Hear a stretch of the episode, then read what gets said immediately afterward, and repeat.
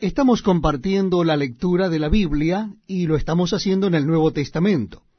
Si usted desea leer con nosotros las Sagradas Escrituras, le invito a que busque en el Nuevo Testamento la segunda carta del apóstol San Pablo a Timoteo. Vamos a leer el capítulo 2. Segunda carta del apóstol San Pablo a Timoteo, capítulo 2. Dice así la palabra de Dios. Tú pues, hijo mío, esfuérzate en la gracia que es en Cristo Jesús. Lo que has oído de mí ante muchos testigos, esto encarga a hombres fieles que sean idóneos para enseñar también a otros. Tú pues sufre penalidades como buen soldado de Jesucristo. Ninguno que milita se enreda en los negocios de la vida a fin de agradar a aquel que lo tomó por soldado. Y también el que lucha como atleta no es coronado, sino lucha legítimamente. El labrador, para participar de los frutos, debe trabajar primero.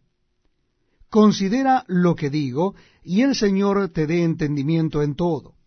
Acuérdate de Jesucristo, del linaje de David, resucitado de los muertos conforme a mi evangelio, en el cual sufro penalidades hasta prisiones a modo de malhechor, mas la palabra de Dios no está presa.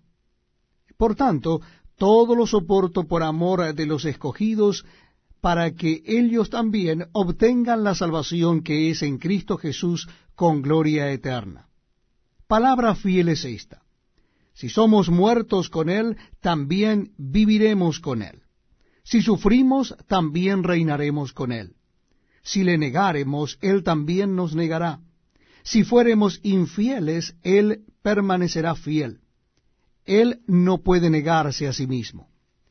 Recuérdales esto, exhortándoles delante del Señor a que no contiendan sobre palabras, lo cual para nada aprovecha sino que es para perdición de los oyentes. Procura con diligencia presentarte a Dios aprobado como obrero que no tiene de qué avergonzarse, que usa bien la palabra de verdad. Mas evita profanas y vanas palabrerías, porque conducirán más y más a la impiedad.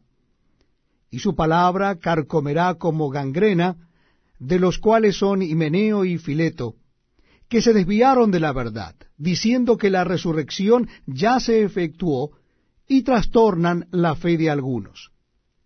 Pero el fundamento de Dios está firme teniendo este sello.